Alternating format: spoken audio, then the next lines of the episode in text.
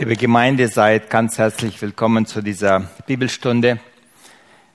Ihr wisst ja, dass wir eine ähm, Vortragsreihe machen über die zentralen Themen vom Gemeindeleben. Und so wollen wir heute über das Abendmahl reden, von der Bedeutung, über die Bedeutung des Abendmahls und die Erklärungen, die wir in der Bibel finden. Aber bevor wir mit der Untersuchung von den einzelnen Texten beginnen, ist es gut, dass wir Gott um Hilfe, um Unterstützung bitten, dass er uns durch diese Bibelstunde leitet und Weisheit gibt. Und dazu bitte ich, bitte ich euch aufzustehen. Herr Jesus Christus, ich danke dir, dass du uns heute wieder als Gemeinde zusammengefügt hast, dass wir heute wieder über die Bibel, aber auch konkret über das Abendmahl reden wollen. Wir danken dir, dass du uns in der Bibel klare und deutliche Anweisungen gegeben hast, auch wie das Gemeindeleben aussehen sollte. Und so bitten wir dich, dass du uns heute segnest, dass du uns durch diese Bibelstunde führst, dass du uns Gnade schenkst, dass wir das Wort nicht nur hören, sondern auch verstehen, darüber froh werden und das auch umsetzen. Danke dir für diese Gemeinschaft, die wir hier miteinander haben dürfen und auch später, wenn Gebetsanliegen gebracht werden. Hilf uns beim Beten. Amen.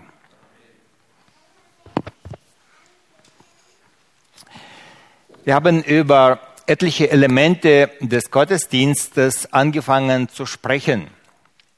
Ich habe das so mir vorgestellt oder ich finde, dass das ein passendes Bild ist, wie der Marktplatz, vielleicht ein Brunnen, der irgendwo mitten zentral in der Stadt liegt, wo alle Ereignisse der Stadt zusammenkommen, wo Menschen sich treffen. So war der Gottesdienst in der Gemeinde. Und dieser Gottesdienst in der Gemeinde hatte bestimmte Elemente, die von Anfang an von der Gemeinde gepflegt wurden. Wir haben über diese Elemente auch schon früher ähm, in anderen Bibelstellen, Bibelstunden gehört, aus der Apostelgeschichte 2. Die erste Gemeinde, sie blieben aber beständig in der Lehre der Apostel, in der Gemeinschaft, in der, im Brotbrechen und im Gebet. Und so ist das Abendmahl eins von diesen wichtigen zentralen Elementen, die zum Gemeindeleben dazugehören. Wir werden heute eine Untersuchung, eine genaue Untersuchung von mehreren Texten äh, hier in diesem Zusammenhang haben. Und beginnen möchte ich mit der Erklärung, dass das Abendmahl, ähm, das Jesus mit seinen Jüngern das erste Mal feierte, das war an das Passafest angelegt. Dazu finden wir mehrere ähm, Anleitungen zum Beispiel im Markus Evangelium 14. Kapitel, aber ich will den Text aus dem Lukas Evangelium, das 22. Kapitel vom Vers 7 lesen. Aber wie schon gesagt, das gleiche ist auch im Markus Evangelium geschrieben. Lukas 22 vom Vers 7. Und es kam nun der Tag des, der ungesäuerten Brote, an dem man das Passalam opfern musste. Und er sandte Petrus und Johannes und sprach, geht hin und bereitet uns das Passalam, damit wir es essen. Und als die Stunde kam, ich lese vom Vers 14 weiter, und als die Stunde kam, setzte, er sich nieder und die Apostel mit ihm. Und er sprach zu ihnen, mich hat herzlich verlangt, dieses Passalam mit euch zu essen, ehe ich leide. Denn ich sage euch, dass ich es nicht mehr essen werde, bis es erfüllt wird im Reich Gottes. Und er nahm den Kelch, dankte und sprach, nehmet ihn und teilt ihn unter euch. Denn ich sage euch, ich werde von nun an nicht trinken von dem Gewächs des Weinstocks, bis das Reich Gottes kommt. Und er nahm das Brot, dankte und brach's und gab's ihnen und sprach, das ist mein Leib, der für euch gegeben wird das tut zu meinem Gedächtnis.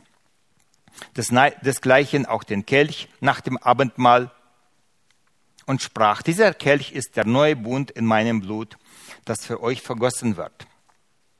Luther übersetzt, das ist das Neue Testament, das für, für euch vergossen. Das ist, das, das ist der Kelch in meinem Blut, der neue Bund oder das Neue Testament. Abendmahl hat auch Parallelstellen oder nicht Parallelstellen, sondern Abendmahl ist angelehnt an das Passafest. Und genauso wie beim Passafest ein Lamm geschlachtet wurde, und dieses Lamm war geopfert, um die Sünde des Volkes zu tilgen. So gibt es auch diese Anlehnung des Abendmahls, wo Jesus Christus, bevor er leiden geht, dieses Abendmahl einführt. Also es gibt eine gewisse Parallele und das Gleiche können wir auch im Markus-Evangelium nachlesen. Abendmahl ist ein Gebot des Herrn. Christen haben keine verordnete Feste bis auf das Abendmahl. Also keine feste Verordnungen für die Gemeinde, die man pflegen müsste regelmäßig. Weihnachten ist eine gute Tradition, aber Weihnachten zu feiern ist kein Befehl, der in der Bibel zu finden ist. Genauso auch Ostern. Also das Osterfest ist ähm, angelehnt an äh, die Auferstehung, Kreuzigung und Auferstehung Jesu Christi, aber uns ist es nicht gesagt, dass wir das Osterfest feiern sollten. Sabbate und Neumonde haben die Juden gefeiert, aber im Neuen Testament finden wir nicht, dass ähm, Sabbate oder Neumonde für Christen eine Pflicht werden. Es sind gute Traditionen, die man vielleicht feiern kann, aber es sind keine verordnete ähm, Feste oder Treffen für die Gemeinde. Auch der Sonntag ist kein verordneter Tag. Das können wir nachlesen im Römerbrief im 14. Kapitel, Vers 5. Da steht geschrieben, Römer 14, Vers 5. Da steht geschrieben, der eine hält einen Tag höher für den anderen, der andere aber hält alle Tage für gleich. Ein jeder sei in seiner Meinung gewiss. Wir können fest davon ausgehen, dass die Gemeinde bald angefangen hat, den Auferstehungstag Jesu Christi auch zu feiern. Sie haben sich angefangen zu treffen am ersten Tag der Woche. Wir werden, wenn wir die Apostelgeschichte lesen, immer wieder finden, dass die Gemeinde sich am ersten Tag der Woche getroffen hat. Aber wir finden kein Gebot, wo es geschrieben ist, wir müssten ab der Auferstehung Jesu Christi den Sonntag feiern. Und wenn die Juden den Sabbat feiern, die Juden Christen den Sabbat feiern, das ist auch gut. Abendmahl dagegen gehört zu den wichtigsten Bausteinen des Gemeindelebens. Ich habe schon gesagt, Apostelgeschichte 2, äh, Vers 42, sie blieben aber beständig in der Lehre der Apostel, in der Gemeinschaft und im Brotbrechen und im Gebet. Die Bibel schreibt nicht vor, wie oft man das Abendmahl feiern sollte. Jede Woche, einmal im Monat, einmal in zwei oder drei Monaten steht nicht geschrieben.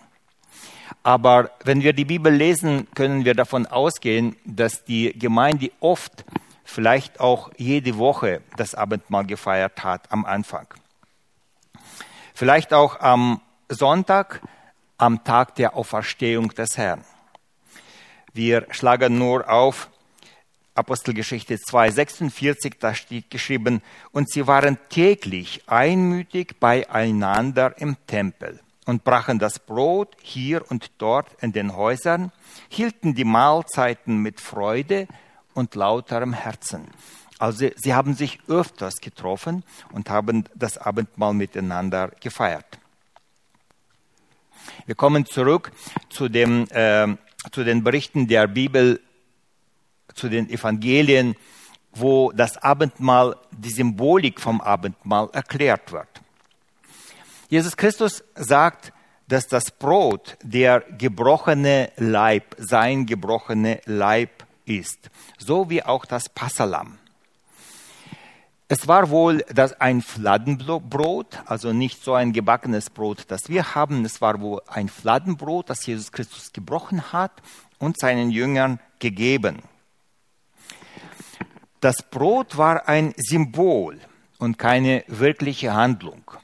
Das muss wohl betont werden, weil in der katholischen Kirche wird gelehrt, dass das Brot tatsächlich in ein Opfer verwandelt wird. Also wenn die Eucharistie gefeiert wird und ähm, ähm, in einem ganz bestimmten Moment, wo das Glöckchen erklingt, da ver verändert sich das Brot in ein Opfer. Und zwar Jesus Christus wird, wird wieder geopfert.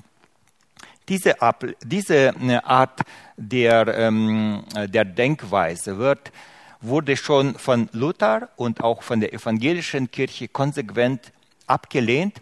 Und deshalb ist die gemeinsame Feier vom Abendmahl in der katholischen und evangelischen Kirche bis heute ein ganz großes Problem, weil das Verständnis vom Abendmahl ein absolut anderes ist. In der evangelischen Kirche, aber auch in den Freikirchen ähm, ist das Brot nicht eine tatsächliche Verwandlung des, Leib, des Brotes in den Leib Jesu Christi, sondern ein Symbol, ein Andenken oder ein Bild für. Wir lehnen diese Denkweise, dass das Brot auf eine geheimnisvolle Weise in den Leib Jesu Christi verwandelt wird. Diese Denkweise, diese Lehre lehnen wir konsequent ab.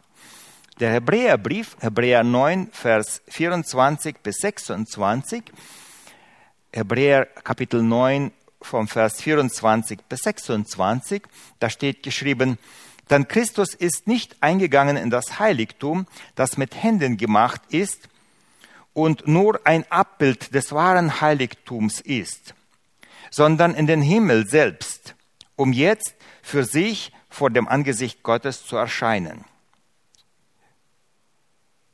um jetzt für uns vor dem Angesicht Gottes zu erscheinen. Auch nicht, um sich oftmals zu opfern, wie der Priester alle Jahre mit fremdem Blut in das Heiligtum geht, sondern sonst hätte er oft leiden müssen von Anfang der Welt an. Nun aber, am Ende der Welt ist er ein für allemal erschienen durch sein eigenes Opfer für die Sünden aufzu die Sünde aufzuheben. Also Jesus Christus wurde ein für allemal geopfert und er wird nicht immer wieder neu geopfert, sondern er hat ein vollkommenes Opfer für alle Zeiten gebracht und dieses Opfer muss nicht wiederholt werden. Das heißt, der Hebräerbrief sagt, eine Verwandlung des Brotes in den Leib Jesu Christi, um immer wieder ein Opfer zu bringen. Diese Denkweise wird von unserer Gemeinde, aber auch von der evangelischen Kirche abgelehnt, sondern wir glauben, dass das Abendmahl ein Symbol ist, ein Symbol, das uns auf das Leiden unseres Herrn Jesus Christus hinweist. Der Kelch, selbst das Wort Kelch bedeutet ja, ähm, ja ein Becher. Und der Kelch ist eine Metapher auf den Inhalt. Das heißt, wenn Jesus Christus vom Kelch spricht, spricht er eigentlich nicht vom Kelch, sondern er spricht vom Wein, welcher in diesem Kelch drin ist.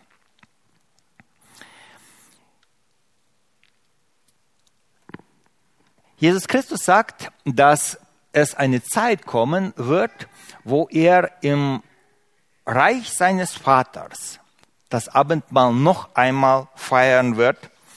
Matthäus 26, Vers 29, da sagt Jesus, ich sage euch aber, dass ich von nun an nicht mehr von diesem Gewächs des Weinstocks trinken werde, bis zu jenem Tag, an dem ich es neu mit euch trinken werde, in der Königsherrschaft meines Vaters oder andere Übersetzung im Reich meines Vaters.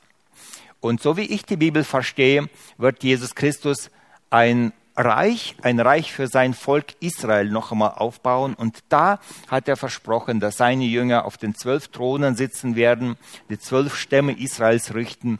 Und so wie ich das verstehe, sagt Jesus Christus, es wird eine Zeit kommen, wo ich mit euch, mit meinen Jüngern noch einmal das Abendmahl feiern werde.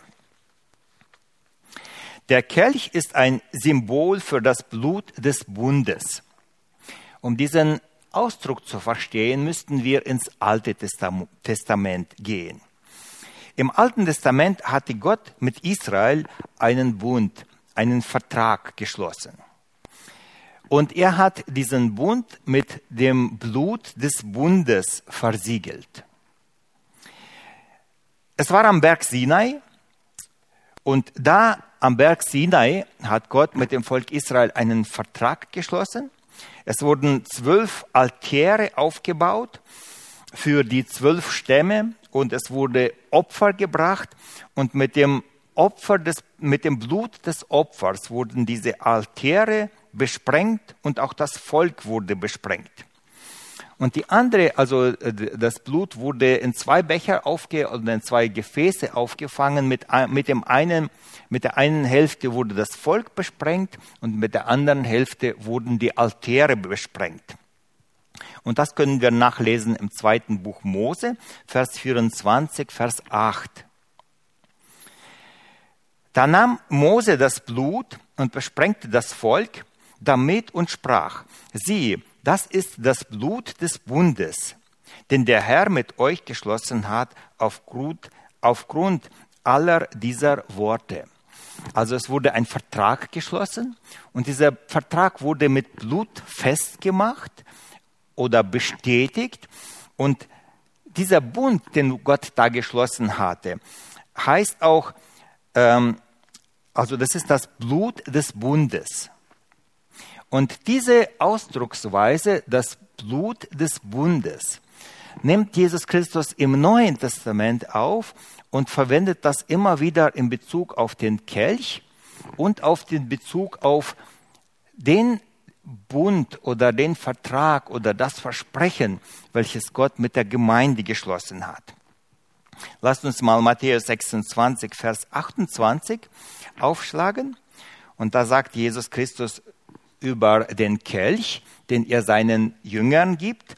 Er sagt, das ist mein Blut des Bundes, das vergossen wird für viele zur Vergebung der Sünden. Schaut mal, genauso wie bei Israel das Blut des Bundes war, als der Vertrag zwischen Israel und, ähm, äh, und Gott geschlossen wurde, diese, diese, diese Symbolik, diese Denkweise übernimmt Jesus Christus ins Neue Testament und sagt, ähm, äh, der Wein, das ist ein Sinnbild für den Vertrag, den Gott in meinem Blut, also äh, aufgrund meines Blutes, aufgrund meines Opfers mit der Gemeinde ähm, vereinbart.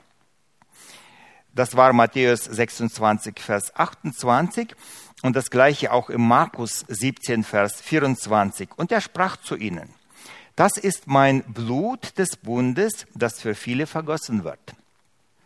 Und genau das Gleiche finden wir auch im ersten Korintherbrief im elften Kapitel, Vers 25. Die Einführung in das Abendmahl, die kennt ihr alle. Das Gleiche nahm er auch den Kelch nach dem Mahl und sprach, dieser Kelch ist der neue Bund in meinem Blut. Genau die gleiche Ausdrucksweise. Das tut so oft er daraus trinkt zu meinem Gedächtnis. Und der Hebräerbrief, Hebräer 9, Vers 20, äh, zitiert dieses Zitat aus 2. Mose 24, Vers 8 und sagt, das ist das Blut des Bundes, den Gott euch geboten hat.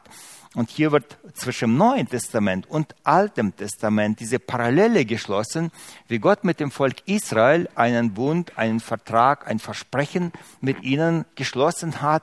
So gibt es auch einen Bund, einen Vertrag, ein Versprechen im Neuen Testament. Und so wie im Alten Testament ein Opfer gebracht wurde, um diesen Bund festzumachen, so ist der Tod Jesu Christi im Neuen Testament auch, er wurde mit dem Blut äh, Jesu Christi festgemacht. Ich weiß nicht, vielleicht gibt es hier äh, Fragen oder abweichende Meinungen. Ich würde gerne kurz Pause machen. Wenn es etwas einzuwenden dazu gibt, dann bin ich offen dazu.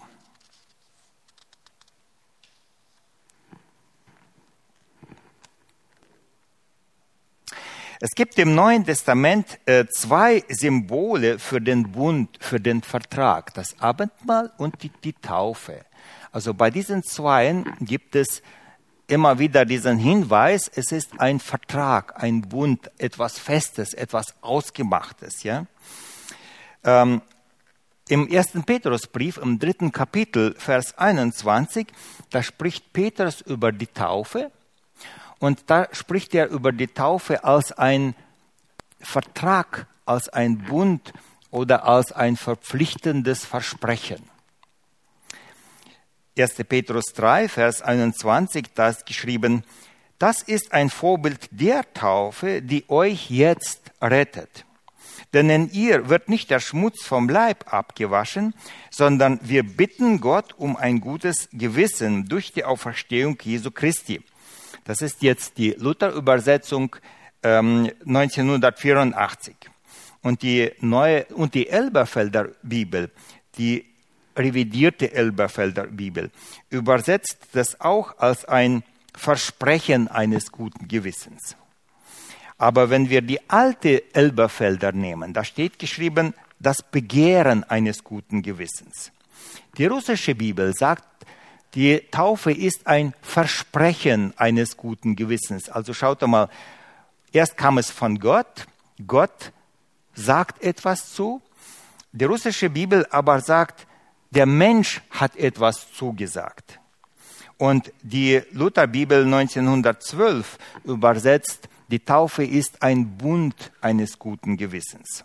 Und ihr werdet sagen, ja, woher diese verschiedenen Übersetzungen? Der eine übersetzt als Bund, der andere übersetzt als eine Bitte oder als ein Versprechen. Wenn man wenn wir der griechischen Sprache mächtig wären, dann würden wir merken, dass das Wort, welches da gebraucht wird, ist ein, selbst, äh, selbst, eine selbst, ein selbstverpflichtendes Versprechen. Also wo zwei Parteien sich gegenseitig etwas versprechen. Es kann eine Bitte von der einen Seite, also es kann als Bitte, als eine selbstverpflichtende Bitte übersetzt werden. Aber es kann auch als ein Bund übersetzt werden und es kann auch als, eine, als ein Begehren, als ein Bitten übersetzt werden. Warum? Weil das nicht einfach ein Versprechen ist, sondern es ist ein selbstverpflichtendes Versprechen, welches man bei einem Vertrag gegeben hatte. Also ich sage dir etwas, aber somit stelle ich mich auch in Pflicht. Und genau das bedeutet dieses Wort. Deshalb ist es auch schwer zu übersetzen. Deshalb übersetzen es verschiedene Autoren auch verschieden es ist nicht nur ein Bitten, nicht nur ein Begehren, sondern eine Selbstverpflichtung. Und deshalb wird es ein, an Mensch, manchen Stellen auch als ein Bund übersetzt. Und im 1. Timotheus 6, Vers 12, da schreibt Paulus an den Timotheus und sagt, kämpfe den guten Kampf des Glaubens, ergreife das ewige Leben, wozu du berufen bist und bekannt hast das gute Bekenntnis vor vielen Zeugen. Und hier ist höchstwahrscheinlich an die Taufe gedacht. Zusammenfassung aus, dem, aus den Evangelien. Abendmahl ist eine Erinnerung, ein Gedächtnismahl zu Ehren Jesu Christi.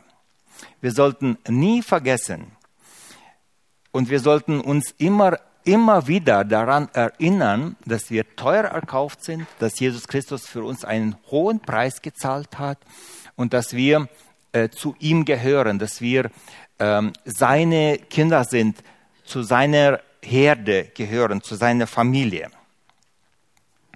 Jetzt gehen wir zum zweiten wichtigen Schritt und zwar äh, zu den Anweisungen, welche der Apostel Paulus an die Korinther gegeben hatte. Die Korinther feierten das Abendmahl in einer falschen Haltung. Das war ein Anlass für die Belehrung, die Paulus an die Korinther geschrieben hatte. Ich lese aus dem ersten Korintherbrief das elfte Kapitel vom Vers 17. Erste Korinther vom Vers 17. Dies aber muss ich befehlen ich kann es nicht loben, dass ihr nicht zu eurem Nutzen, sondern zu eurem Schaden zusammenkommt. Zum ersten höre ich, wenn ihr in der Gemeinde zusammenkommt, sind Spaltungen unter euch und zum Teil glaube ich's. Denn es müssen ja Spaltungen unter euch sein, damit die Rechtschaffenen unter euch offenbar werden. Wenn ihr nun zusammenkommt, so hält man da nicht das Abendmahl des Herrn. Denn ein jeder nimmt beim Essen sein eigenes Mahl vorweg, und der eine ist hungrig, der andere ist betrunken. Habt ihr denn nicht Häuser, wo ihr essen und trinken könnt? Oder verachtet ihr die Gemeinde Gottes und beschämt die, die nichts haben? Was soll ich euch sagen? Soll ich euch loben? Hierin lobe ich euch nicht. Lasst uns mal kurz zusammenfassen, was haben die Korinther falsch gemacht. Bevor Paulus erklärt, was richtig ist, erklärt er, was sie falsch gemacht haben. Und zwar die Korinther hatten Spaltungen in der Gemeinde.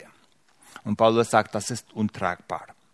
Abendmahl feiern bedeutet Einheit der Gemeinde und nicht Spaltung. Abendmahl eint die Gemeinde. Abendmahl führt uns zu dem einen Herrn. Sie vereint die Gemeinde. Und wenn wir Abendmahl feiern, sollten wir die Einmütigkeit im Geiste miteinander anstreben und pflegen. Zweitens, die Gemeinde Korinth hat das Abendmahl zu einer gewöhnlichen Mahlzeit degradiert. Und Paulus sagt, wenn ihr zusammenkommt dann, und das Abendmahl feiert, dann ist das nicht eine gewöhnliche Mahlzeit. Wenn ihr hungrig seid, dann solltet ihr bitte zu Hause essen. Alleine an dieser Aussage merken wir, das Abendmahl hat eine tiefe geistliche Bedeutung. Und man kommt nicht zusammen, um miteinander zu essen. Nicht das ist das Ziel, um miteinander zu essen, sondern das Ziel ist, des Leidens und des Sterbens Jesu Christi zu gedenken. Sie haben nicht aufeinander gewartet. Das war ein weiteres Problem in der Gemeinde. Wir sehen, dass die Gemeinde lieblos und egoistisch gewesen ist.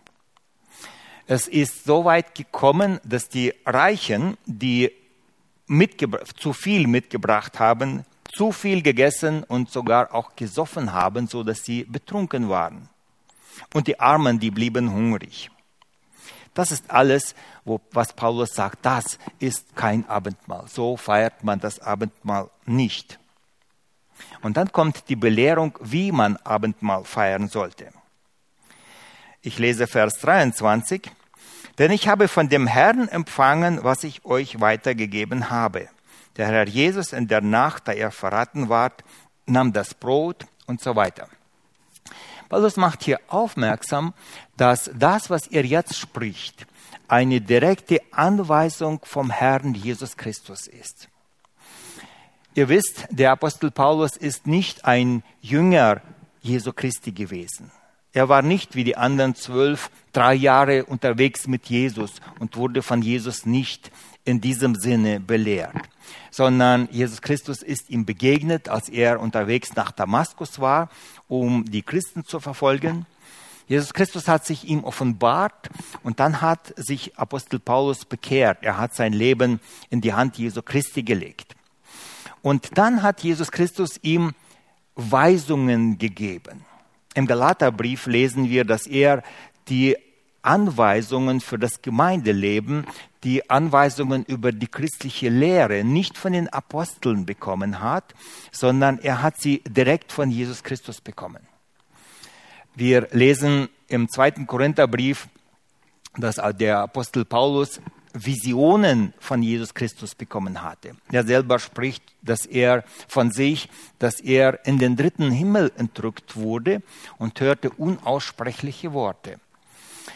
Und in den Lehren, die der Apostel Paulus bringt, macht er immer wieder auch einen Unterschied und er sagt, dies ist meine persönliche Meinung.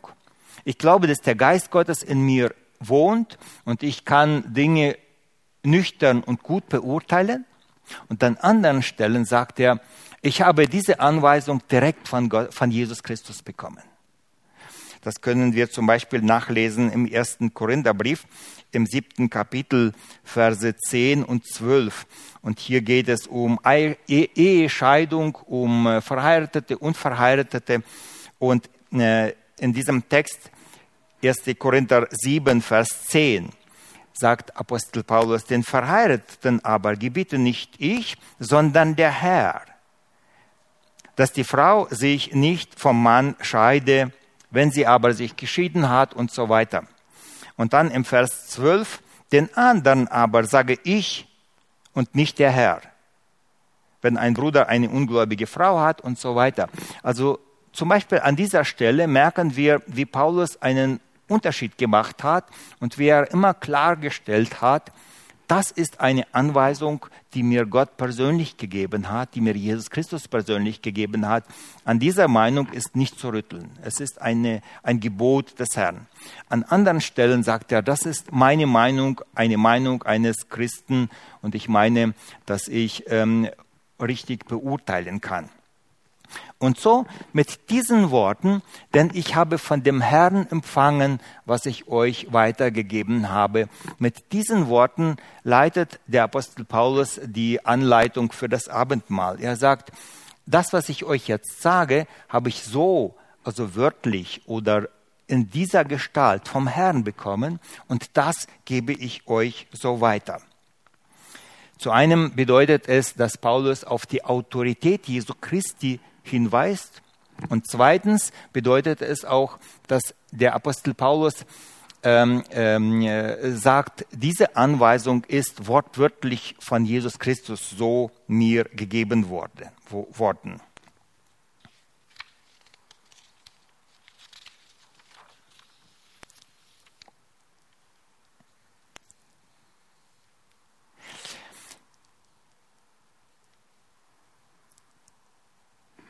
Paulus nahm das Brot, dankte und brach's und sprach, das ist mein Leib, der für euch gegeben wird, das tut zu meinem Gedächtnis. Jesus Christus spricht zum Paulus und sagt, dieses Brot ist mein Leib, der für euch gegeben wird. Und hier ist etwas, was sehr spannend, ich würde mal sagen, widersprüchlich ist. Äh, das Abendmahl ist nicht ein trauriges Gedächtnismahl für einen Verstorbenen, für einen Toten, sondern Abendmahl ist ein Gedächtnismahl, dem der ehemals Tote persönlich beiwohnt. Also er ist mit dabei, Jesus Christus. Und das ist nicht ein Gedächtnis an den Verstorbenen, sondern Jesus Christus sagt, dies ist mein Leib das ist eine Anweisung von ihm. Er ist ein Auferstandener und er gibt diese Worte und ist mitten unter uns. Und deshalb die erste schöne, gute, wunderbare Nachricht. Jesus Christus ist der ehemals Tote mitten unter den Lebenden und feiert das Abendmahl zusammen mit uns. Er gibt uns, er, der Lebende, gibt dem Apostel Paulus die Anweisung für uns, für seine Gemeinde. Es ist eine Erinnerung an ein Rettungswerk, das er mit seinem Tod bezahlte, aber er selber ist nicht tot. Das Abendmahl ist viel mehr als eine gewöhnliche Mahlzeit, obwohl es den Rahmen einer gemeinsam, gemeinsamen Mahlzeit haben kann. Also es ist nicht verkehrt, wenn die Gemeinde ähm, nicht abgekürzt, so wie wir, wir, das oft hier machen, dass wir das Brot brechen und dann es ausgeteilt wird, sondern wenn die Gemeinde wirklich ein, ein äh, Festmahl machen könnte, wo wir miteinander einfach in einem großen Rahmen sitzen und miteinander essen und dann während der Mahlzeit das Brot gebrochen wird und ausgeteilt wird, äh, zum Gedächtnis an Jesus Christus. Also auch in diesem Rahmen einer Mahlzeit ist das, wurde das mit höchster Wahrscheinlichkeit genauso in der Gemeinde auch gefeiert. Ich will nicht sagen, dass das falsch ist, so wie wir es feiern, aber es ist nicht in dem Rahmen, wie es die Gemeinde am Anfang gefeiert hat.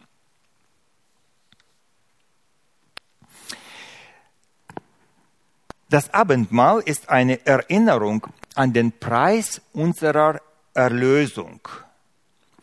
Zu einem ist das eine Erinnerung. Meine Lieben, wir sind vergesslich. Und es ist für uns sehr gut, wenn wir immer wieder neu erinnert werden, dass wir teuer erkauft wurden. Zweitens ist das, ist das ein Ansporn zu einem heiligen Leben. Und diese zwei Dinge, Erinnerung und Ansporn, die gehen Hand in Hand, vor allem auch beim Abendmahl.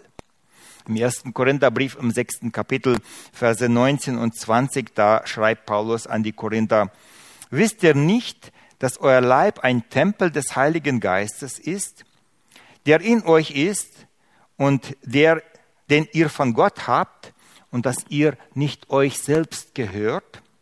Denn ihr seid teuer erkauft. Darum preiset Gott in eurem Leibe. Hier ist eine direkte Hinweisung erst an Jesus Christus. Ihr seid teuer erkauft und dann auch eine Hinführung. Und deshalb sollt ihr mit eurem ganzen Leben heilig sein. Ihr sollt wie ein Tempel des heiligen Gottes für Jesus Christus sein. Es ist eine Erinnerung an den Preis, den er für uns gezahlt hat und auch ein Ansporn für ein heiliges Leben. Wir feiern das Abendmahl als ein Zeichen der Hoffnung. Meine Lieben, das Abendmahl ist ein Zeichen der Hoffnung. Jesus Christus hat gesagt, ich komme wieder. Ihr sollt dieses Abendmahl so lange feiern, bis dass ich wiederkomme. Das heißt, Abendmahl ist auch immer eine Erinnerung. Solange wir das Abendmahl feiern, haben wir die Hoffnung, dass er wiederkommt. Es ist ähm, etwas ein anderes Thema, aber die Zeugen Jehovas haben eine bestimmte Theorie aufgestellt, dass in den Himmel nur die 144 Auserwählten kommen und äh, auserwählt 1000, ja, danke schön. Und die Auserwählten, die äh, gehören, also sind die, welche sich bis 1914 zu den Zeugen Jehovas bekannt haben. Und am Abendmahl durften nur die Auserwählten teilnehmen. Am Anfang gab es viele, die daran teilnahmen. Jetzt sind alle Zeugen Jehovas, die zu jener Zeit lebten, schon gestorben. Und jetzt wird das Abendmahl, so wurden mir vom Zeugen Jehovas gesagt, gefeiert, aber keiner nimmt teil. Komisch, aber so ist es, ja. Ähm, wegen dem haben wir diese Hoffnung, wenn wir das Abendmahl feiern, dann ist das eine Hoffnung, dass Jesus Christus wiederkommt. Damit wollte ich sagen, die Zeugen Jehovas haben wahrscheinlich aufgehört zu, zu hoffen, dass er kommt. Immer wenn wir Abendmahl feiern, setzen wir ein Zeichen, ich hoffe, ich glaube das, dass Jesus Christus kommt, um seine Gemeinde abzuholen. Denn so oft ihr von diesem Brot esst oder aus dem Kelch trinkt, verkündigt ihr den Tod des Herrn, bis er kommt. Das ist ein Gebot, bis zu dieser Zeit das Abendmahl zu feiern. Abendmahl sollen wir in einer würdigen Haltung des Herzens feiern. 1. Korinther 11, Vers 27 bis 29. Wer nun unwürdig von dem Brot isst oder aus dem Kelch des Herrn trinkt, der wird schuldig sein am Leib und Blut des Herrn. Der Mensch prüfe aber sich selbst, und so esse er von diesem Brot und trinke aus diesem Kelch. Denn wer so isst und trinkt, dass er den Leib des Herrn nicht achtet, der isst und trinkt sich selbst selber zum Gericht. Welche Haltung des Herzens ist beim Abendmahl unwürdig? Hier ist geschrieben, wer nun unwürdig von diesem Brot isst. Eine Frage an euch, welche Haltung des Herzens ist unwürdig?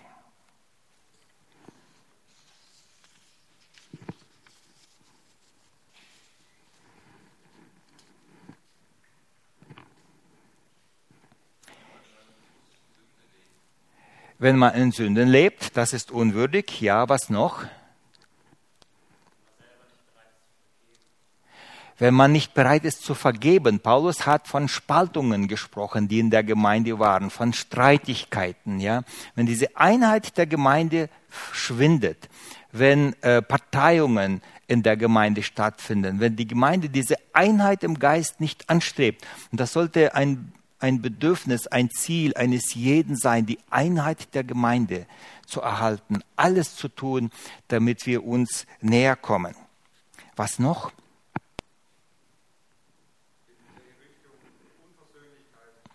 Unversöhnlichkeit, Lieblosigkeit. Was könnte noch eine unwürdige Haltung des Herzens sein?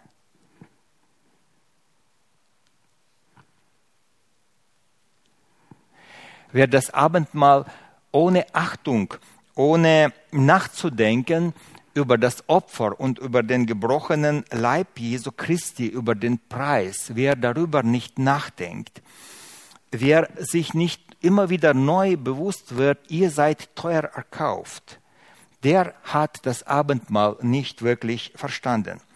Ohne nachzudenken über das, das über den ähm, über das Blut des Bundes, wie wir am Anfang schon gehört haben.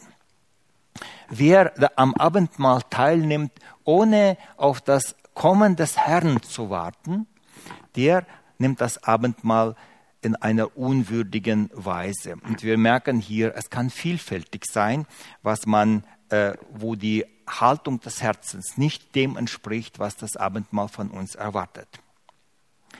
Der Herr, Herr spornt uns an und sagt, wir sollten uns prüfen. Der Mensch prüfe aber sich selbst. Und so esse er von diesem Brot und, äh, und trinke von diesem Kelch. Können wir uns selbst prüfen? Sind wir dazu imstande?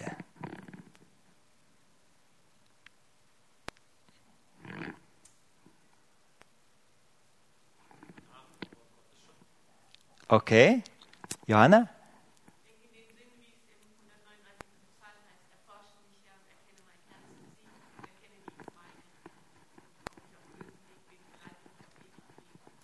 Das ist richtig. Meine Lieben, ähm, wir selber können uns von unserem fleischlichen Wesen nicht erkennen. Wir sind betriebsblind.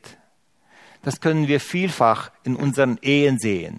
Das sind zwei Ehemann und Ehefrau, sie haben ein Problem miteinander und jeder sieht die Sache anders und jeder ist fest überzeugt, so wie ich die Sache sehe, so ist das richtig. Ja?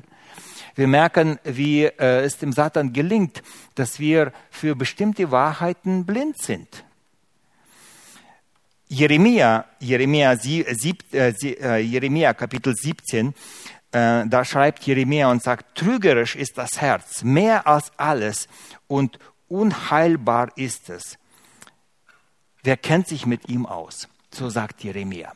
Also das Herz des Menschen ist trügerisch. Wir sind schnell dabei, sich selbst zu betrügen. Aber Jesus Christus sagt, der Mensch prüfe aber sich selbst. Was bedeutet das? Genau das, was Johanna gesagt hat. Wenn wir uns in das Licht Gottes stellen, nicht wir selber, sondern wir stellen uns unter das, in das Licht Jesu Christi und geben dem Heiligen Geist die Möglichkeit, uns zu zeigen, was in unserem Herzen ist, und dann sollten wir darüber Buße tun. Und das ist Gnade. Wenn wir uns in das Licht Gottes stellen können und die Möglichkeit haben, selber von uns aus Dinge zu ver verändern, die nicht gut sind, das ist Gnade. Aber was passiert, wenn ein Mensch nicht bereit ist, sich in das Licht Gottes zu stellen? Wenn ein Mensch hartherzig am Abendmahl teilnimmt, aber nicht bereit ist, sein Leben oder Dinge, die nicht gut sind, zu verbessern.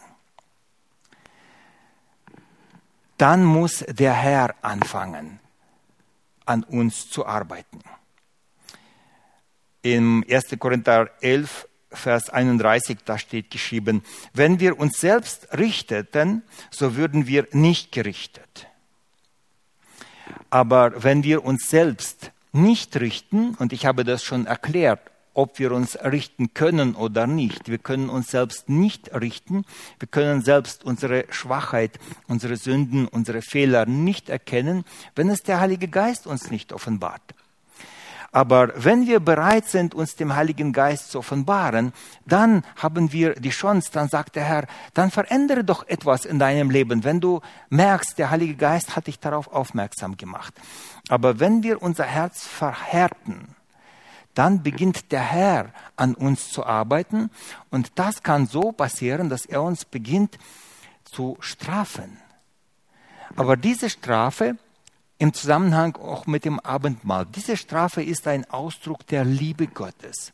Es ist nicht eine Strafe zum Verderben, wo der Herr uns in die Hölle führen will, sondern es ist eine Strafe, damit wir zur Besinnung kommen, weil wir selbst es nicht zulassen, dass der Herr an uns arbeitet.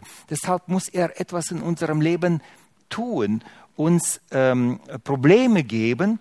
Und wir lesen jetzt vom Vers 30. Darum sind auch viele Schwache und Kranke unter euch und nicht wenige sind entschlafen. Wenn wir uns selbst richteten, so würden wir nicht gerichtet. Wenn wir aber von dem Herrn gerichtet werden, so werden wir gezüchtigt, damit wir nicht samt der Welt verdammt werden. Darum, meine Lieben, wenn ihr zusammenkommt, um zu essen, so wartet aufeinander. Hat jemand Hunger, so esse ihr daheim, damit ihr nicht ähm, umsonst zusammenkommt. Kommt. Das andere will, will ich ordnen, wenn ich komme. Hier lesen wir sehr deutlich, wenn der Herr uns beginnt zu strafen und er sagt, es kann eine Krankheit sein. Es kann, können schwere Umstände sein, die vom Herrn kommen, wo wir merken, aha, das ist ein Reden Gottes an mich. Wozu? Damit wir gerettet werden. Der Herr möchte uns helfen.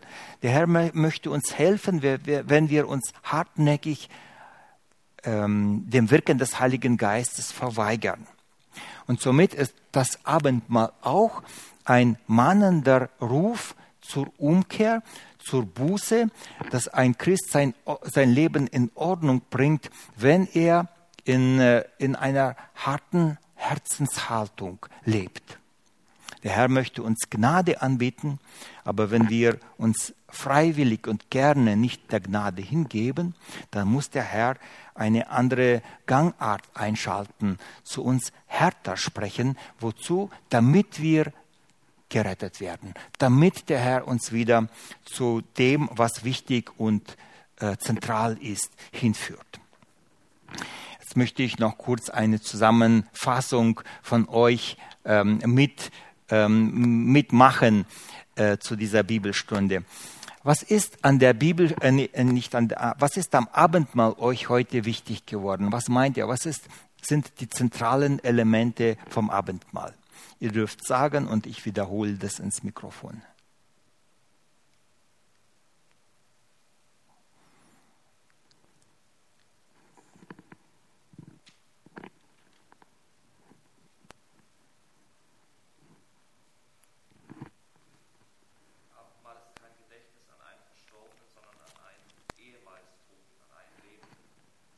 Ja.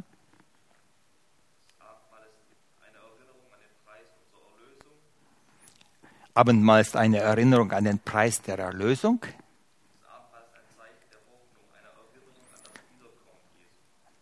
Erinnerung an das Wiederkommen und ein Zeichen der Hoffnung.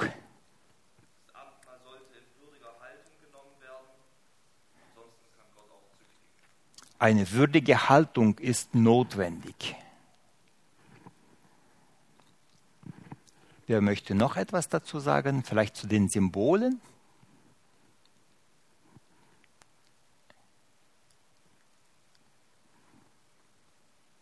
Das Brot ist eine Erinnerung an. Wird nicht wieder geopfert, ein für alle Mal, es genügt. Es ist ein, ein Symbol, ein, ein, ein Andenken an was? An den gebrochenen Leib Jesu Christi. Der Kelch ist eine Metapher für den Inhalt, für den Wein. Der Kelch ist ein Symbol für